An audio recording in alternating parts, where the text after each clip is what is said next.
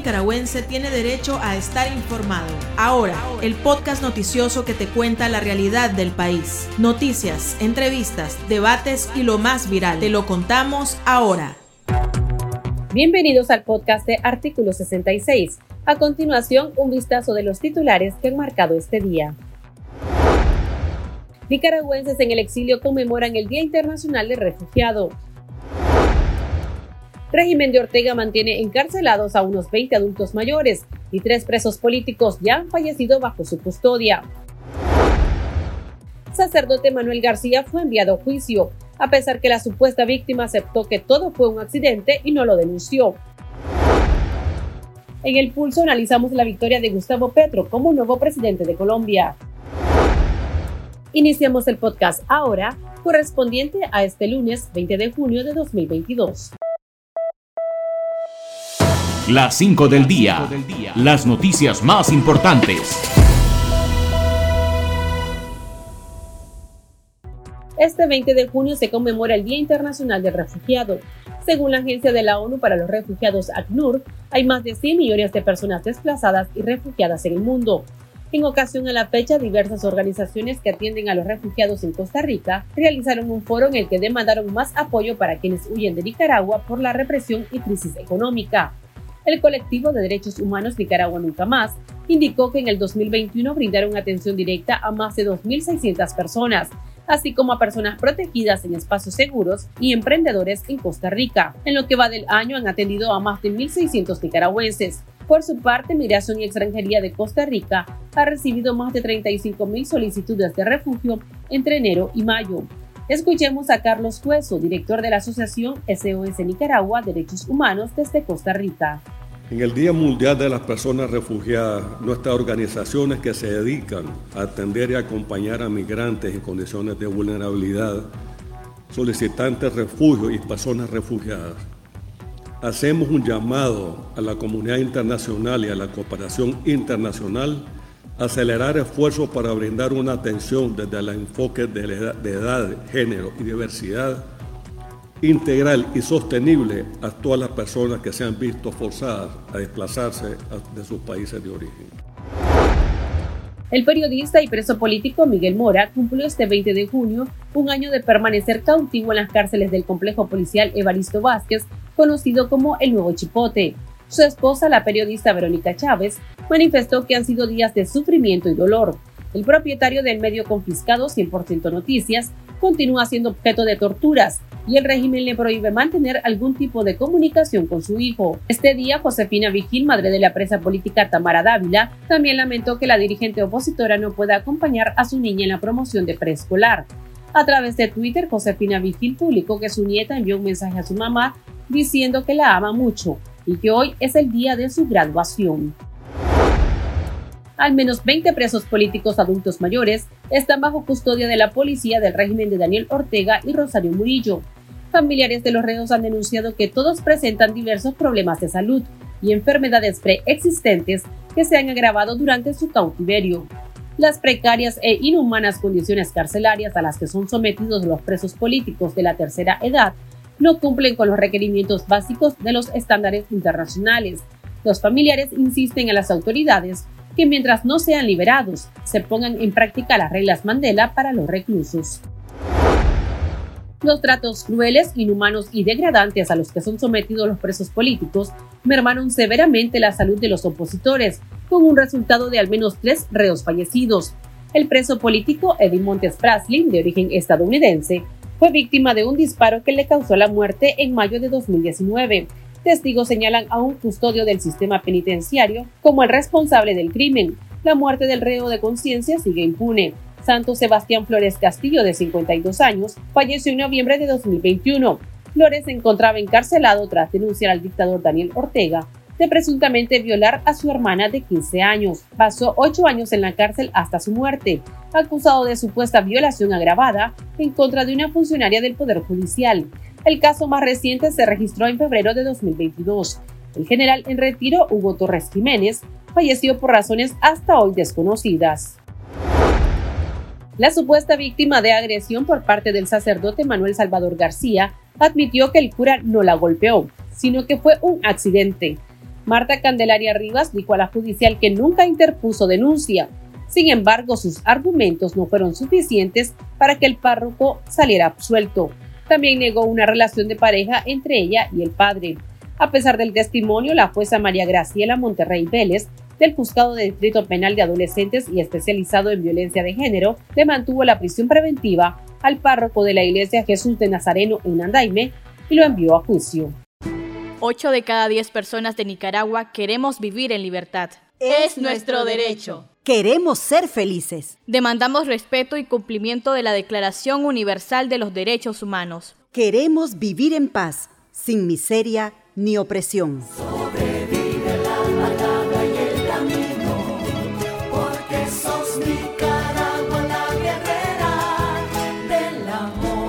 Movimiento Autónomo de Mujeres. El pulso. Le medimos el ritmo a la realidad.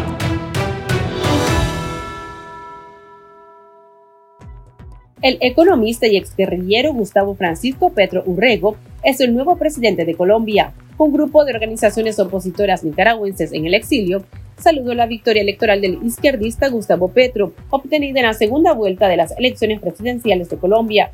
La oposición también le hizo un llamado al presidente electo colombiano a continuar con su posición crítica hacia la dictadura de Ortega y Murillo y seguir con sus esfuerzos a favor de la liberación de las personas presas políticas y apoyar el restablecimiento de la democracia en Nicaragua. Conversamos al respecto con Marlon Medina, integrante de la Unidad de Exiliados Nicaragüenses, UEN. Eh, no han existido declaraciones todavía oficiales por parte de Colombia, en este caso en particular, en cuanto a futuro de las relaciones que se van a llevar a cabo con Nicaragua. Podríamos ahí encontrarnos con algunas sorpresas. Ya hemos visto que en algunos otros países de Latinoamérica, tal es el caso de Chile, en donde el presidente Boric pues eh, rechazó rotundamente cualquier tipo de cercanía con el régimen de Ortega y Murillo. En el caso de Colombia, eh, nosotros aún no tenemos conocimiento ni hemos hecho ningún tipo de análisis en ese sentido. Sí estamos tratando de monitorear con algunas amistades nuestras allá en Colombia para ver cuál es la percepción general. Estamos en ese proceso, aún no hemos concluido y realmente no quisiéramos pues aventurarnos a externar algún criterio prematuro en ese sentido. Entonces, en ese tema existe total incertidumbre de parte nuestra todavía en cuanto a las futuras relaciones entre ambos gobiernos. Si esto significará en su momento, eh, pues que Nicaragua pueda perder el voto de Colombia ante los organismos regionales como la Organización de Estados Americanos, pues igualmente dependería de lo que le acabo de comentar. Habría que ver qué tan estrechas van a ser las relaciones.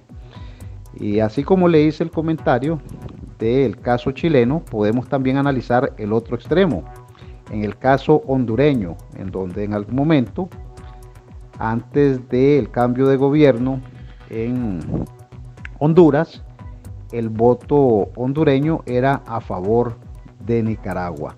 Posteriormente la situación viene a variar con ese cambio de autoridades hondureñas y este pues eh, al día de hoy estaríamos nosotros igualmente con la misma incertidumbre en cuanto a las relaciones porque la pérdida o no del voto en los foros internacionales va a depender del tipo de relación bilateral que se establezca a nivel diplomático entre Colombia y Nicaragua. Don Marlon, eh, pero usted ve que la izquierda está tomando fuerza en América Latina. Nuestros países latinoamericanos han sido realmente muy contestes al reaccionar ante eh, las diferentes formas de gobierno y al día de hoy a nivel de población general el tema de izquierdas y derechas no es algo a lo que la gente le esté poniendo mucha atención los partidarios de uno u otro extremo, desde luego que sí están pues cada vez apostando a posicionar sus partidos o sus ideologías. Sin embargo, a nivel de población la cosa se percibe de una forma distinta. Notemos que en Colombia es la primera vez en la historia que un gobierno de izquierda logra posicionarse en el poder y esto creemos que obedece a la falta de una respuesta oportuna por parte de las autoridades que tradicionalmente han estado al frente de eh, Colombia y esto conlleva a que los electores tiendan a eh, pues experimentar para ver si un cambio podría generar mejores opciones. A la mayoría de los países no les ha ido muy bien en esa experimentación. Eh, más recientemente, en el caso de don Rodrigo Chávez, viene con una postura más enérgica, con una postura completamente antagónica al Partido Acción Ciudadana, al PAC. Entonces la gente ve, bueno, si nos equivocamos una primera oportunidad, tal vez no nos equivocamos en la segunda. Y nuevamente no se inclinan por los partidos eh, históricamente tradicionales, algunos que ya estaban bastante eh, desmejorados en cuanto a sus estructuras, sino que por un partido totalmente nuevo. Eh, es muy prematuro igualmente saber cómo va a ser la administración del presidente Rodrigo Chávez. De momento vemos al menos a nivel de discurso una congruencia con lo que decía en campaña y con las cosas que se están ejecutando, pero será el tiempo el que se encargará de juzgar. Y lo podemos ver en nuestra propia Nicaragua. El, hecho de que en los 90 el Frente Sandinista, creyendo que tenía garantizada la victoria, se llevó la sorpresa de su vida cuando la Unión Nacional Opositora lo derrotó con un amplísimo margen en una contienda electoral. Eh, desde luego que a partir de ahí tuvimos nosotros las esperanzas de poder eh, tener una vida democrática, pero nuevamente la política tradicional, la corrupción, echó a perder los partidos y es aquí donde surge el fenómeno que se da mucho en Latinoamérica, que es el voto castigo, que como el partido de turno me decepcionó, entonces voy a votar por el partido opositor. Y esto conllevó a que nuevamente el Frente Sandinista se colocara en el poder. Esto sucede en la mayoría de los países latinoamericanos, cuando un partido realmente logra decepcionar a el electorado, el electorado ejerce ese voto castigo y lo que hace es votar por opciones nuevas, aunque desconocidas, aventurándose a lo que pueda suceder en la vida política del país. ¿Y qué espera la oposición de Petro? Sería un compromiso con la promoción y defensa de los valores democráticos, que adopte una política internacional proba, responsable, respetuosa de los principios del derecho internacional interamericano, y esto desde luego que conlleva, esperemos de él, su compromiso con las libertades públicas, los derechos sociales y la libertad de expresión y de prensa. Esperaríamos verlo haciendo equipo con el resto del mundo democrático de este hemisferio en contra de las dictaduras del continente y en especial la que nos aqueja a nosotros en Nicaragua. Máxime cuando ha tenido muy de cerca su país a la dictadura venezolana y Colombia ha tenido que asumir los efectos colaterales de esa dictadura en particular. En fin, nosotros esperaríamos que muy pronto él salga pronunciándose y dando un posicionamiento oficial como jefe de Estado en relación con Nicaragua y esperaríamos que sea dentro del marco de respeto a los derechos humanos y su compromiso con los principios y las prácticas democráticas. Para estar al tanto del acontecer nacional y conocer las voces calificadas sobre la realidad nacional, ahora el podcast informativo sobre Nicaragua.